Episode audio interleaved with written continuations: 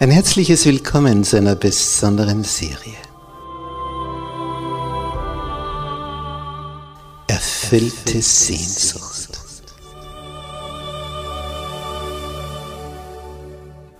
Die Welt der Bibel.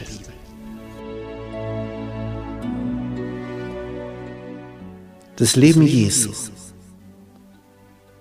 Der Sieg der Liebe.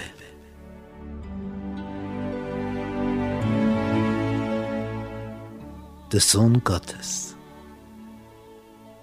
Kommt aus dem Weltall, schlüpft hier in diesen menschlichen Körper, ja sogar im Embryonalzustand und zeigt hier dreieinhalb Jahre, was das Wesen des himmlischen Vaters ist. Es ist faszinierend, diesem Heiland nachzuspüren wie der denkt, wie der fühlt, wie der handelt, wie er verblüfft, wie er verärgert, wie er begeistert, wie er Menschenherzen froh macht. Ich freue mich, wenn du mit dabei bist, auf den Spuren des Sohnes Gottes.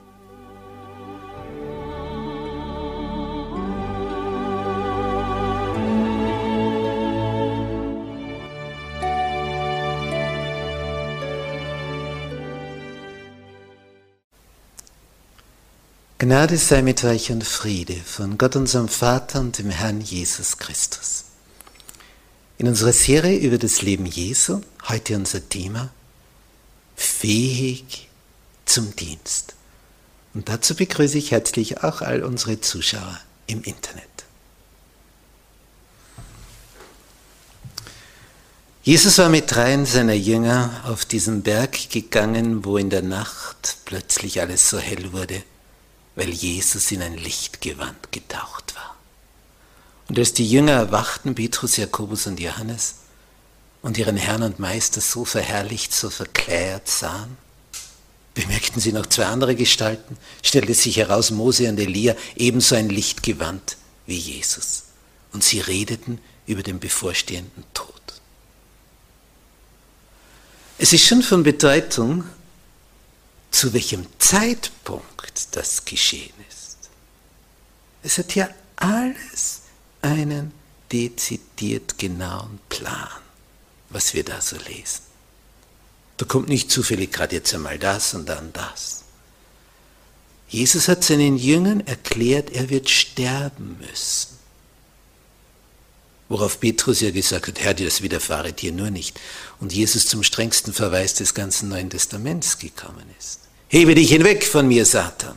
Und damit meint er Satan, nicht Petrus. Nämlich Satan weiche und lass Petrus in Ruhe. Und aufgrund dieser Ankündigung, dass er sterben würde, waren die Jünger natürlich geschockt. Jetzt kommt der, der alles kann, der alles vermag und der soll sterben? Einfach so untergehen? So, so nichts, vorbei, vernichtet? Das kann nicht sein.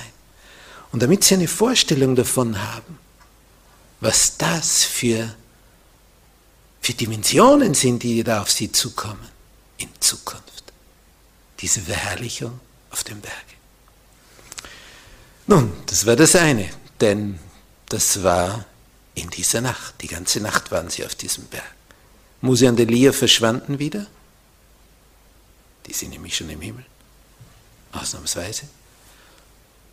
Und das Lichtkleid von Jesus verschwand auch wieder. Und dann, am Morgengrauen, gingen sie wieder herunter. Zu viert. Unten im Tal, am Fuße des Berges, die neun zurückgebliebenen Jünger. Was hat sich da inzwischen abgespielt? Da war ein Vater gekommen mit einem Sohn, der von einem bösen Geist immer wieder geplagt wurde, ins Feuer geworfen wurde, ins Wasser geworfen, der ihn einfach immer wieder umbringen wollte. Und der Vater wusste nicht mehr, was tun. Und er kam zu den Jüngern, das heißt eigentlich wollte zu Jesus, aber der war nicht da. Der war ja auf dem Berg oben. Und die neun, sie waren ja vorher auch schon zu Zweien ausgesandt worden, diese zwölf, zwei, in sechs Zweiergruppen. Und die neun dachten sich, naja, dann machen wir das. Wenn Jesus nicht da ist, wir haben ja den Auftrag dazu. Und sie haben zu diesem bösen Geist in diesem Jungen gesagt, fahre aus. Ergebnis, noch größerer Beweis, was die Dämonen für eine Macht haben. Und was die neuen Jünger auch versucht haben, psch, ging voll daneben.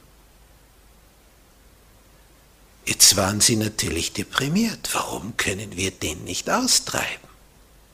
Warum haben wir keine Macht über diesen bösen Geist? Warum ist er stärker als wir? Und sie haben sich hinterfragt. Und sie wussten keine Antwort.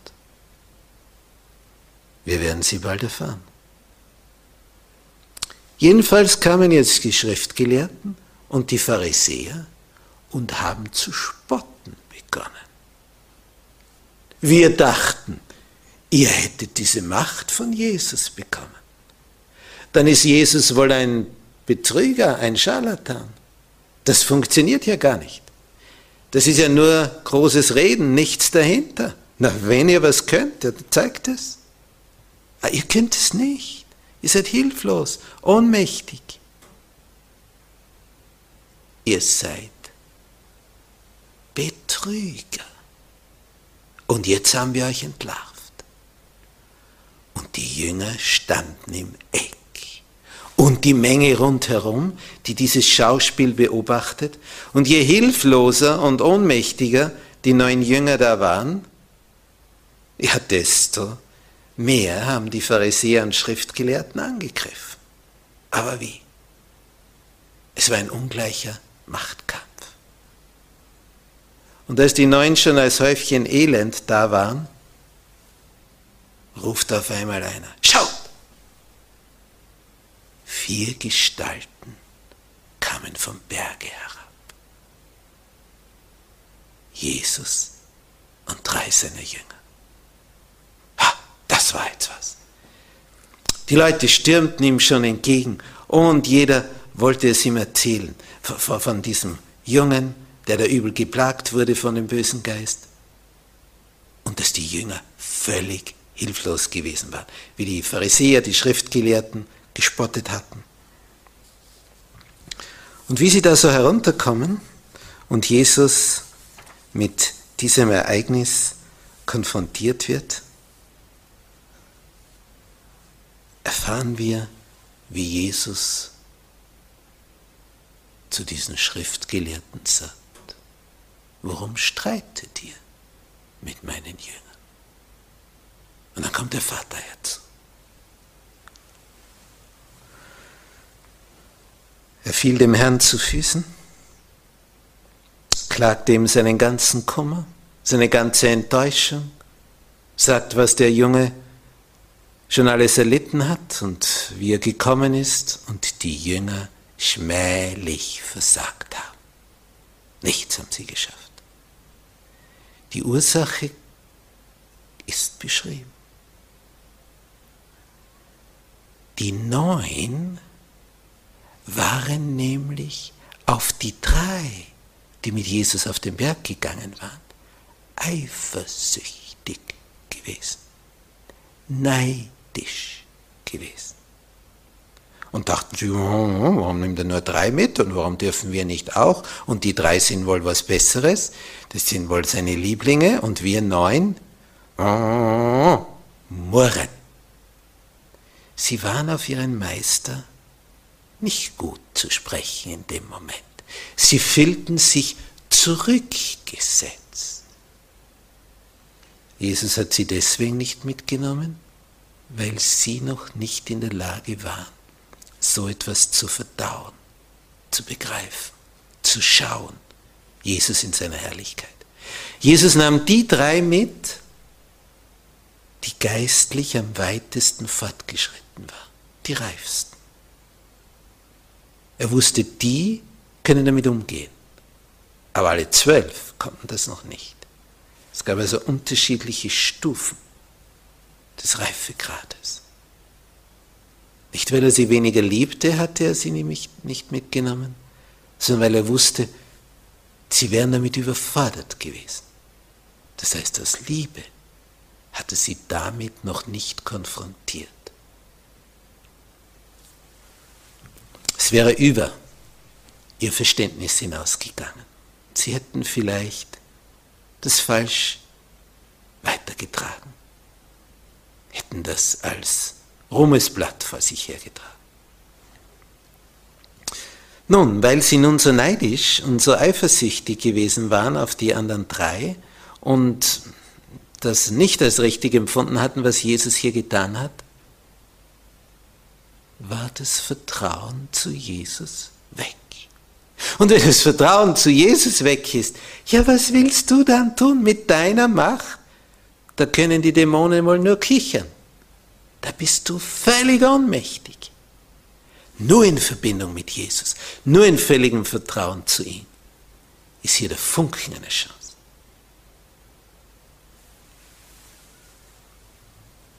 Sie waren misstrauisch gegenüber Jesus geworden und dieses Misstrauen führte zur Ohnmacht. Keine Macht über böse Geister. Aber jetzt ist Jesus da. Und dieser böse Geist hat dazu geführt, dass der Junge nicht reden konnte. Er konnte nur so tierische Laute von sich geben, so Urlaute. Schreien konnte er, ja. Höllenlärm machen, aber nicht reden. Jesus blickt in die schweigende Menge. Er blickt zu den finster dreinblickenden Rabbinern, diesen Schriftgelehrten, den Pharisäern. Und dann schaut er seine Jünger an, die, die verwirrt sind, die sich nicht auskennen. Das hat doch vorher funktioniert, als sie ausgesandt wurden. Da waren sie in der Lage, jetzt nicht. Ja, jetzt waren sie Jesus gegenüber nicht gut eingestellt gewesen, weil er drei angeblich bevorzugt hatte. Und Jesus sagt, und wir lesen das im Markus Evangelium Kapitel 9 in Vers 19, O du ungläubiges Geschlecht, merken wir, ungläubig, misstrauisch heißt das. Wie lange soll ich bei euch sein? wie lange soll ich euch tragen? Und dann sagt er zu dem betrübten Vater, bring deinen Sohn her zu mir. Der Knabe wird gebracht. Jesus betrachtet ihn und wie der Blick des Heilandes auf ihn ruht. Da zeigt der Böse, was er kann. Der unreine Geist, der wirft den Knaben zu Boden. Der fängt an zu zucken, Schaum vom Mund. Er wälzt sich. Grässliche Schreckenslaute. Die Menge weicht erschrocken zurück. Ein Schauspiel, was hier der Böse liefert. Die drei Jünger, Petrus, Jakobus, Johannes, die mit auf dem Berg der Verherrlichung gewesen waren, die hatten die Nacht zuvor Jesus, Mose, der vor 1500 Jahren gelebt hat, Elia, der vor 750 Jahren gelebt hat, von dem Zeitpunkt der dieses Nachtereignisses weggerechnet. Die waren dort im Licht gewandt. Herrlichkeit, himmlische Zustände, sodass Petrus gesagt hatte, hier ist gut sein, da bauen wir drei Häuser. Eine für Jesus, eine für Mose, eines für Mose, eine, ein Haus für Elia. Hier ist gut sein. Und jetzt, was erleben Sie jetzt? Jetzt erleben sie die Hölle. Jetzt erleben sie den Bösen mit seinen Dämonen. Ein schreckliches Schauspiel. Die drei Jünger erleben also einen krassen Gegensatz, wie er Ärger nicht sein könnte, vom Himmel zur Hölle. Der Herr des Lebens und der Fürst der Mächte der Finsternis standen sich nun gegenüber. Wie würde dieser Kampf ausgehen? Und der Junge wurde von diesen, diesem bösen Engel richtig gehend zur Schau gestellt. Wie hat Jesus gesagt, ich bin gekommen zu predigen den Gefangenen, dass sie los sein sollen. Ein Bibelzitat.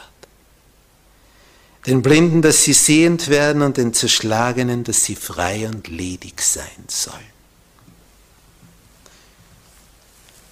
Jesus hat diesen Vers aus dem Propheten Jesaja, Kapitel 61, vorgelesen in der Synagoge von Nazareth. Und dann hat er ihnen gesagt, heute ist dieses Wort der Schrift erfüllt vor euren Ohren. Ihr seid live dabei. Jetzt ist es soweit. Der Messias steht vor euch. Und dann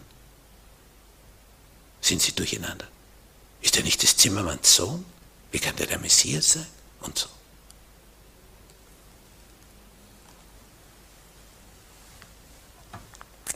Satan versuchte diesen Jungen, seine Beute, in seiner Gewalt zu behalten. Den wollte er natürlich freiwillig nicht hergeben. Und weil jetzt dieser Junge so beherrscht wurde vom Bösen, konnte diese Menge, die da herumstand, sich ein Bild davon machen, wie das ist, wenn man vom Bösen beherrscht wird. Und wie das ist, wenn du loskommen möchtest. Denn das lässt er nicht so einfach zu. Die Beute, die er hat, die hält er fest, wie bei Raubtieren. Versuche einem Löwen die Beute zu entreißen, die er für sich beansprucht hat. Da lernst du ihn kennen. Dann ist besser, du bist dort nicht in der Nähe. Sein Futter ihm wegnehmen. Hui. Ich erinnere mich eines Tages in einer Schulklasse, kommt ein Junge, wo ich der Klassenvorstand war, mit einem Gesicht. Boah, das hat ausgesehen. Der war eingebunden von oben bis unten. Ja, was ist passiert? Was ist geschehen?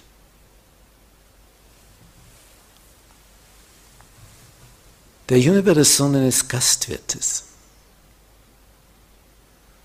Und in diesem Gasthaus hatte der Junge, als er von der Schule nach Hause kam, gegessen. Und als er so aß, fiel ihm ein Stück des Essens auf den Boden. Und er bückt sich hinunter, um es aufzuheben. In diesem Moment springt ihn jemand an der Hund des Hauses. Ein friedlicher Kerl, ganz ein netter Hund.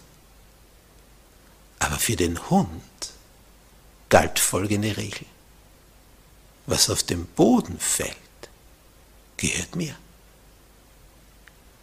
Und als der Junge, der so oft mit diesem seinem Hund gespielt hatte, ihm das Essen wegnehmen wollte. Der Junge dachte gar nicht dran, er hat einfach aufgehoben, weil das hinuntergefallen ist. Er hatte nicht daran gedacht, den Hund zu füttern. Das hat er gar nicht gemerkt. Aber der Hund hat nur gewartet, bis etwas auf den Boden fällt und war schon neben. Und er dachte, der Hund, mir wird mein Essen wieder entrissen. Der sprang diesem Jungen ins Gesicht und hat ihn in die Wange gebissen, durchgebissen. Waren Löcher in der Wange. Bis heute sieht man die Narben in diesem Gesicht. Der Junge wird das nie vergessen. Also heute ist er ein erwachsener Mann. Die Narben blieben. Die Beute. So verstand das der Hund. Das gehört ihm, was runterfällt. Oh, und das gibt er nicht her. Und so ist es mit Satan. Wenn der mal etwas in seinen Fängen hat, das gibt er nicht mehr her. Außer es käme eine überirdische Macht. Und dieser Kampf, der da jetzt stattfindet, da sind wir jetzt dabei.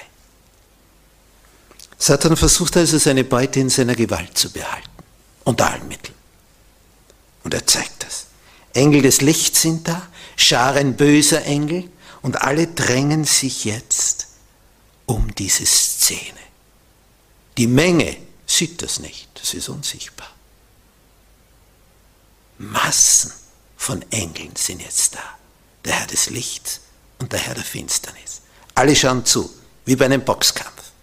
Wer wird jetzt gewinnen? Wer erteilt hier den entscheidenden Schlag? Die Menge schaut mit angehaltenem Atem auf dieses Schauspiel. Und es wogt jetzt hin und her. Und der Böse zeigt seine Macht. Und der Junge schreit, grässliche Laute kommen aus seinem Mund. Das heißt, das ist nicht er, das ist der böse Dämon in ihm. Jesus fragt, wie lange ist's, dass ihm das widerfährt? Jeder sieht, was sich da jetzt abspielt. Wie lange schon? Der Vater sagt, dass es schon viele, viele Jahre sind. Viele Jahre des Leidens und der Not. Und dann ruft ein höchster Verzweiflung zu Jesus. Wenn du etwas kannst, dann hilf mir. Wenn du etwas kannst, sagt er zu Jesus, dieser Vater. Das heißt, er ist sich nicht so sicher. Aber wenn das der Fall sein sollte, dass Jesus mehr kann als die anderen neun seiner Jünger, dann freut er sich, wenn was geschieht. Also wenn, wenn du mehr kannst wie die neun, dann setz bitte das ein. Oder bist auch so hilflos wie die neun? Er hat ja schon erlebt, dass es nicht funktioniert hat. Er hat erlebt, dass niemand in der Lage war, seinen Jungen von diesem Dämon zu befreien. Bis jetzt hat er noch niemanden getroffen. Es wurde ihm von Jesus erzählt, dem Vater. Und darum sagt er jetzt zu Jesus, wenn du was kannst, dann bitte, dann mach, dann tu, dann handle. Und Jesus antwortet ihm, wenn du etwas kannst, hast du zu mir gesagt, kannst du etwas? Und dann sagt er ihm, das Können liegt am Glauben von dir. Denn der, der glaubt, der vertraut, der dieser Macht Jesu vertraut, dem ist nichts unmöglich. Als die jetzt hier miteinander in diesem Ringen da stehen die bösen Mächte mit den guten Mächten.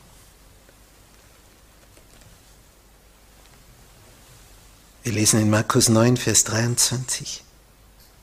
Jesus sprach zum Vater, du sagst, wenn du kannst, alle Dinge sind möglich dem, der da glaubt. Das ist eine Aussage. Alle Dinge. Wie viele? Alle Dinge sind möglich dem, der da glaubt. Und jetzt kommt ein, ein Aufschrei des Vaters. Ich glaube. Hilf meinem Unglauben. Das drückt die Spannung aus.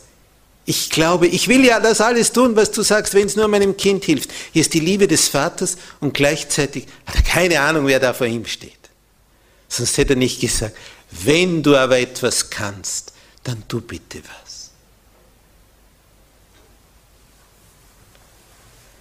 Als nun Jesus sah, steht in Vers 25, dass das Volk herbeilief, alle drängen sich da jetzt rundherum, Massen von Menschen.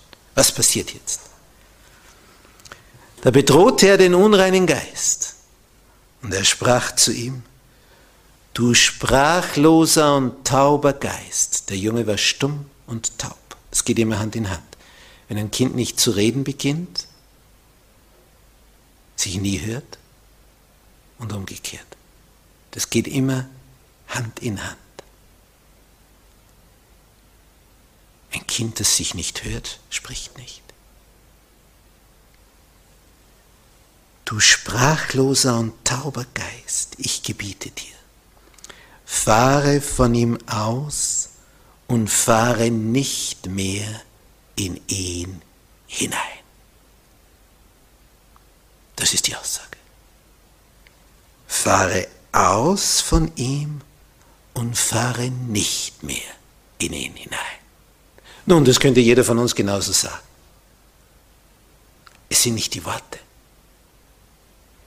Es kommt darauf an, wer diese Worte sagt. Und hier steht der König des Universums, umgeben von seinen Engeln. Auf der anderen Seite der Fürst dieser Welt, der hierher geworfen wurde, der einst der erste der Engel war, Luzifer. Lux, Lucis, das Licht. Ferro, tragen. Verbindung, Lichtträger. Jetzt war der Fürst der Finsternis geworden.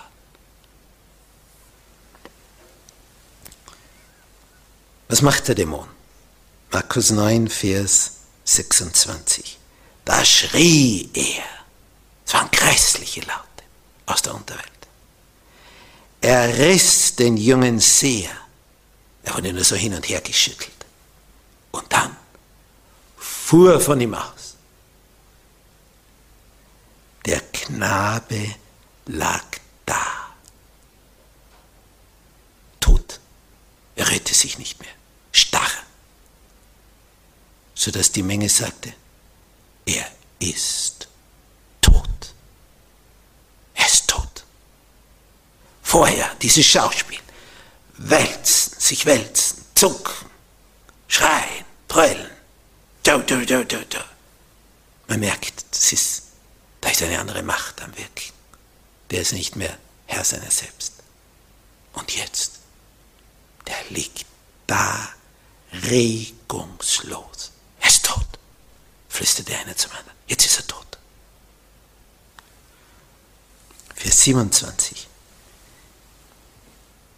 Jesus aber ergriff ihn bei der Hand und richtete ihn auf und er stand auf. Sehen wir das Bild vor uns? Keiner spricht. Keiner. Ehrfürchtig, staunend, schweigend steht die Menge da. Sie haben ja erlebt, die neuen Jünger haben auch gesagt, fahre aus von ihm. Und es waren nur noch größere Bekundungen der dämonischen Macht keine Rede davon, dass der Böse gehen wollte. Aber jetzt war ausgefahren. Ein mächtigerer stand da als der Fürst der Finsternis.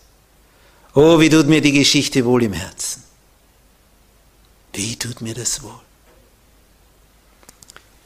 Wir können den mächtigsten des Universums zum Freund haben.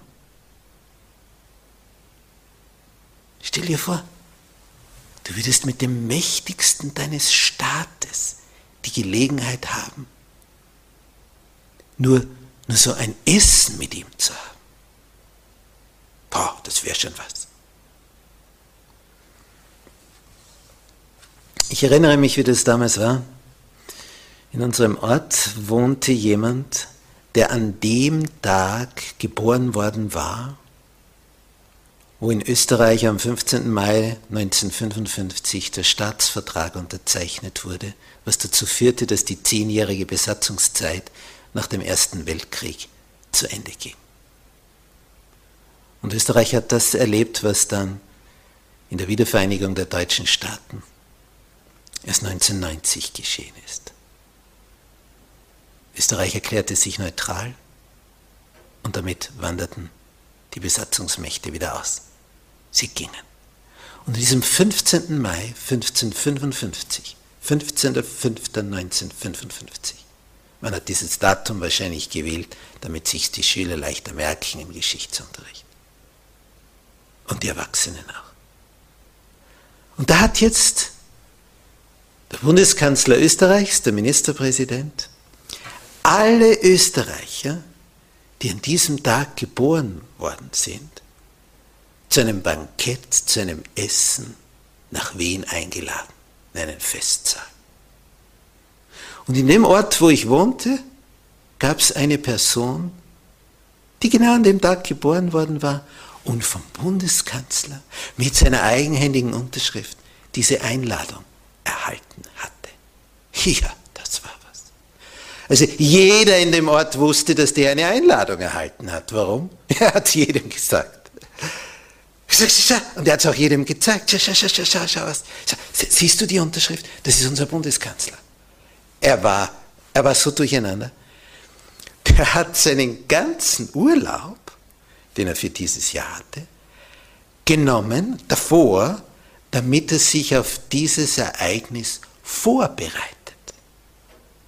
Er ging also zum Friseur, er hat sich neu eingekleidet, er hat sich ein Buch gekauft über Benimmregeln, hat dann nachgelesen, wie man zu Tische speist, wie man Löffel, Gabel, Messer in die Hand nimmt und wenn da mehr an Besteck liegt, dass man weiß, wann kommt das dran, wann das. Er hat sich immer wieder vor dem Spiegel betrachtet und eingeübt, was er sagen wird, wenn er ihm begegnet. Guten Tag oder Grüß Gott, Herr Bundeskanzler damit er das dann auch herausbringt und nicht stottert, wenn er vor dem steht. Er war völlig aus dem Häuschen. Eingeladen beim Bundeskanzler. Ha, das war was. Der, der damals eingeladen hat und für den sich dieser Ortsbewohner so fein herausgeputzt hat, dass er entsprechend fein aussieht und Parfüm natürlich drüber gesprüht. Der hat den halben Parfümladen aufgekauft, nur damit er entsprechend hier vor diesem Bundeskanzler stehen kann. Der Bundeskanzler, der damals empfangen hat, liegt heute unter der Erde. Er ist tot. Das ist der Lauf der Zeit. War damals schon ein älterer Herr? Tja, es war abzusehen, dass der jetzt, in diesem Jahr, wo diese Andacht gehalten wird, nicht mehr am Leben ist. Schon viele Jahre unter der Erde. Der Mann hat seinen ganzen Urlaub dafür aufgebraucht, um dem Bundeskanzler zu begegnen, sich recht vorzubereiten. Und wir haben die Möglichkeit, dem Herrn des Universums zu begegnen, der die Macht hat über die bösesten unsichtbaren Mächte, von denen wir gar keine Ahnung haben, was die für eine Macht haben. Und der kann dich davor bewahren, der kann dich davor schützen. Wenn dieser Planet untergeht, und der wird untergehen, hier gibt es kein Überleben. Denn wenn hier die Lufthülle entweicht, was machst du dann? Wie ein Fisch, der aus dem Wasser geholt wird. Du wirst einfach keine Luft mehr kriegen, weil keine Luft mehr da ist. Und in Kürze bist du tot. Es dauert nur Minuten. Niemand wird hier überleben. Außer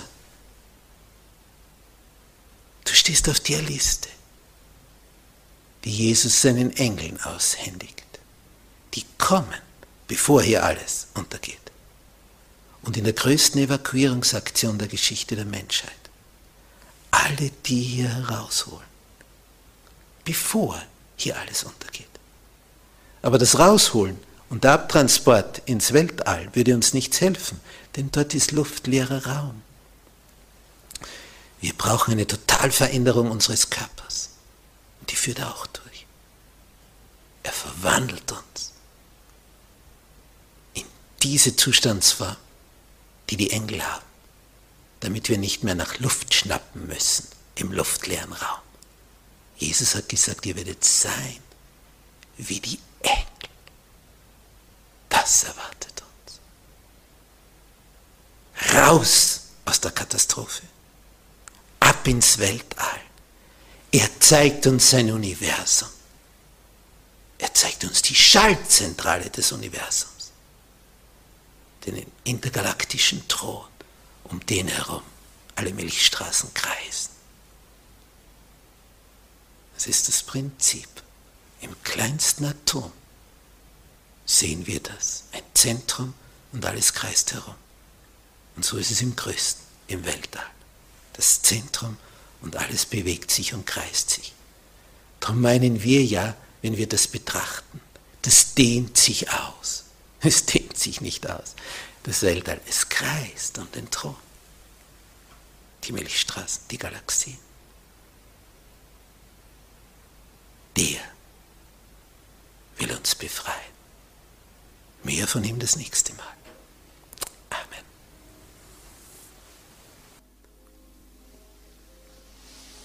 Unser himmlischer Vater, es tut so wohl zu wissen, dass du mächtiger bist als jede unsichtbare Macht in diesem Universum. Danke, Herr Jesus, dass du demonstriert hast, dass es nichts und niemand gibt, der dir widerstehen kann. Danke, dass du unseren unsichtbaren Feind schon besiegt hast und dass du jeden stützt und jedem hilfst, der sich dir nähert. Danke für deine Liebe, deine Geduld mit uns, deine Gnade und Güte, die uns umfängt. Danke für deine Huld. Ja, du bist so gut zu uns. Du, der Herr dieses Universums. Wir dürfen uns dir nahen. Hab Dank, oh Herr.